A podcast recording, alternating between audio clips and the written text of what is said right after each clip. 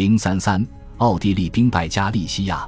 俄国高级司令部曾猜想过奥地利的意图所在，提出在加利西亚北部部署两支军队，在奥俄前线东南方向安排另外两支军队，接着都向前进军，从两侧包围哈布斯堡军队，切断他们的退路。骑兵和空中巡逻队几乎没有提供任何有用的信息。康拉德的左翼部队取得了小范围胜利，于是他决定继续前进，但是忽视了右翼的威胁。出人意料的是，他的第三军于八月二十六至二十七日在洛沃夫东南部被击溃。此时的第二军刚到达战场，等待部署，对此束手无策。九月四日，俄军在北部发动反攻，进攻战随之停止。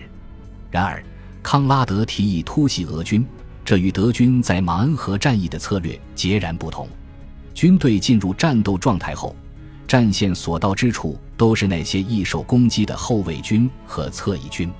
康拉德认为，谁最先通过战争实现目标，谁就能取得胜利。但是他砸在了自己手里。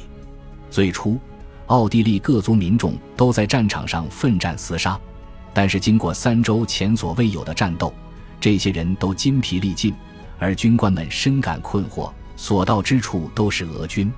到了九月十一日。